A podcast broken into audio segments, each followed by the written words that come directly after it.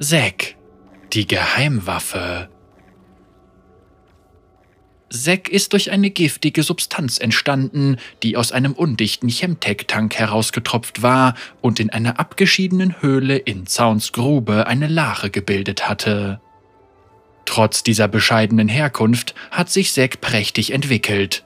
Von der Ursuppe zu einem denkenden Wesen, das in den Rohren der Stadt haust und diese gelegentlich verlässt, um den Hilflosen beizustehen oder die marode Infrastruktur von Zaun wieder aufzubauen.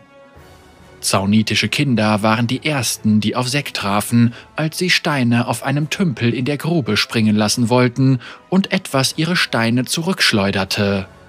Der elastische Tümpel sprach sich schnell unter den Grubenbewohnern herum und schließlich weckte er das Interesse einer düsteren Loge von Chemtech-Alchemisten. Dem Protest der Anwohner zum Trotz pumpten die Alchemisten den Inhalt des Tümpels in Fässer und verfrachteten ihn in ihr Labor, um die Substanz zu untersuchen.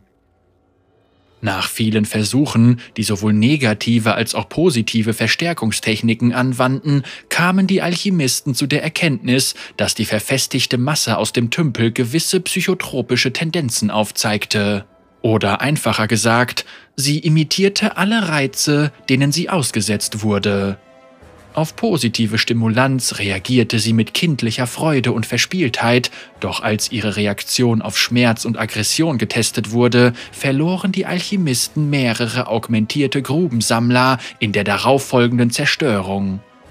Die meisten Alchemisten hielten dies für eine bloße Reflexhandlung, aber zwei von ihnen waren sich nicht so sicher. Sie stellten die moralische Seite von Experimenten in Frage, die nur darauf abzielten, eine Kreatur von unerreichter Aggressivität zu erschaffen. Als die beiden weiter nachforschten, entdeckten sie, dass die Experimente von Saito Takeda finanziert wurden, einem notorisch gewalttätigen Chembaron mit einer Vorliebe für blutige Bandenkriege. Das konnte nur eines heißen. Takeda wollte einen unverwundbaren Kämpfer entwickeln, der sich durch die kleinsten Ritzen zwängen kann und jeden Befehl blind befolgt. Sie fanden auch den wahren Namen des Projekts heraus. Sounds Amorpha Champion. Zack. Unschlüssig, was sie als nächstes tun sollten, bemerkten die zwei Alchemisten, dass die Reaktionen über das bloße Imitieren von Reizen hinausgingen, denen das glitschige Gel ausgesetzt wurde. Sie sahen Verhaltensweisen ohne jede offensichtliche Stimulanz, Verhaltensweisen, die auf ein Bewusstsein schließen ließen. Sie befassten sich mit der Kreatur namens Zack und kamen zu dem Schluss, dass es sich dabei um ein denkendes und fühlendes Wesen handelte. Sie legten diese Ergebnisse ihrem dürren Vorgesetzten vor, doch der ignorierte ihre Bedenken. Sie gaben sich jedoch nicht geschlagen. Im Geheimen starteten sie ihre eigenen Versuche, der brutalen Vorgehensweise des Forschungsteams entgegenzuwirken. Sie brachten Zack bei, Gut und Böse zu unterscheiden und lehrten ihn Mitgefühl und Großherzigkeit. Ihre Bemühungen waren nicht umsonst.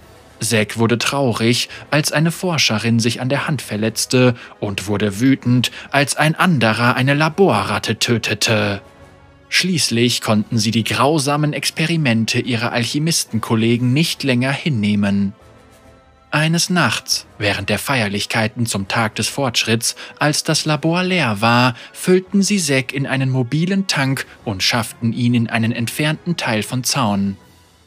Als diese Tat bemerkt wurde, schickte Baron Takeda seine Fußsoldaten aus, um sie zu fassen aber Zaun ist groß und die Forscher konnten sich vor ihren Häschern verstecken. Sie wollten Zack seine Freiheit schenken, doch dieser wollte nicht von ihrer Seite weichen.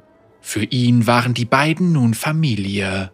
Sie waren die einzigen, die je freundlich zu ihm waren, und er wollte mehr von ihnen lernen. Die beiden störte das nicht, denn Zack war ihnen so sehr ans Herz gewachsen, dass sie ihn als ihren Adoptivsohn ansahen. Um sich vor Takedas Leuten zu verstecken, änderten sie ihre Identitäten und ihr Aussehen und zogen in einen entfernten Teil der Grube, fernab von suchenden Augen. Zack lernte, seine Form so zu verändern, dass er Geräusche bilden konnte, und er schaffte es sogar, ihre Stimmen zu imitieren. Er lebte mehrere Jahre zusammen mit seinen Adoptiveltern und, wenn nötig, versteckte er sich in den Tümpeln der Grube oder den Felsspalten in den Klippen. Seine Eltern erzählten Seck von der Welt, in der er nun lebte und wie schön und voller Wunder sie sein konnte. Sie zeigten ihm, wie der Mond über den Sonnentoren aufging, wie farbenfroh sich das Licht in den Buntglasfenstern der Kommerziahallen brach und die aufregende Schönheit im pulsierenden Herzen der Stadt.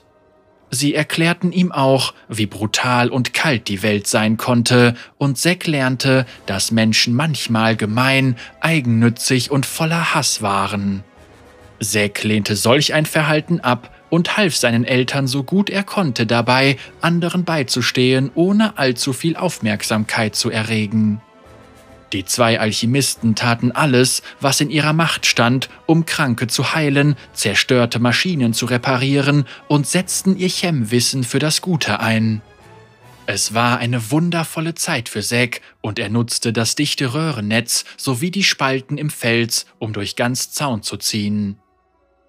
Auch wenn Zack ein vernunftbegabtes Wesen war, konnte eine Reizüberflutung dazu führen, dass er starke Emotionen um sich herum vorübergehend übernahm, was von Vorteil, aber auch von Nachteil sein konnte. Oft konnte er nicht anders, als den Geschundenen gegen gemeine Gangster beizustehen, und bald mehrten sich in Zaun die Gerüchte über ihn. Die meisten Geschichten ließen ihn in gutem Licht dastehen, doch andere schrieben ihm zerstörerische Ereignisse zu. Eine demolierte Fabrik hier, ein gewaltiger Erdriss quer durch ein Grubenviertel dort. Letztendlich hörte auch Saito Takeda von diesen Gerüchten und er schickte eine Gruppe augmentierter Schläger los, um zurückzuholen, was ihm gehörte. Seine Alchemisten hatten erfolglos versucht, Säg aus Tropfen, die in seinem Tank zurückgeblieben waren, nachzubilden. Takeda wollte die Kreatur wiederhaben und die augmentierten Schwergewichte umstellten das Haus von sechs Eltern und griffen an. Sie wehrten sich vehement, denn sie waren bewanderte Chemtech-Forscher und wussten sie zu ihrem Schutz einzusetzen. Der Ansturm war aber zu groß und bald waren sie tot trotz Takedas Order, sie lebend gefangen zu nehmen. Zack war gerade in den Spalten tief unter Zaun unterwegs, aber er nahm die Not seiner Zieheltern wahr und eilte wie der geölte Blitz zurück durch die Röhren, um sie zu retten. Er kam zu spät. Die Wut, die ihn packte, als er ihre leblosen Körper sah, war mit nichts zu vergleichen, das die Schergen des Barons je gesehen hatten. Säg dehnte sich, türmte sich auf und erschlug, erstickte und erdrückte jeden, den er finden konnte. In seiner Raserei zerstörte er Dutzende von Behausungen und als der Kampf vorbei war, waren alle Angreifer tot. Als die Emotionen nachließen, plagte Zack ein schlechtes Gewissen wegen der Häuser, die er zerstört hatte. Er schwor, die gute Arbeit seiner Eltern fortzuführen und den Menschen zu helfen. Er half beim Wiederaufbau, doch kaum war die Arbeit getan, verschwand er im Röhrenlabyrinth der Stadt. Jetzt lebt Zack allein in den Tunneln und Höhlen von Zaun und labt sich an den Emotionen seiner Bewohner. Manchmal hält sich seine Stimmung dadurch auf, doch meistens verdunkeln die Schicksale der Stadt seine Gedanken.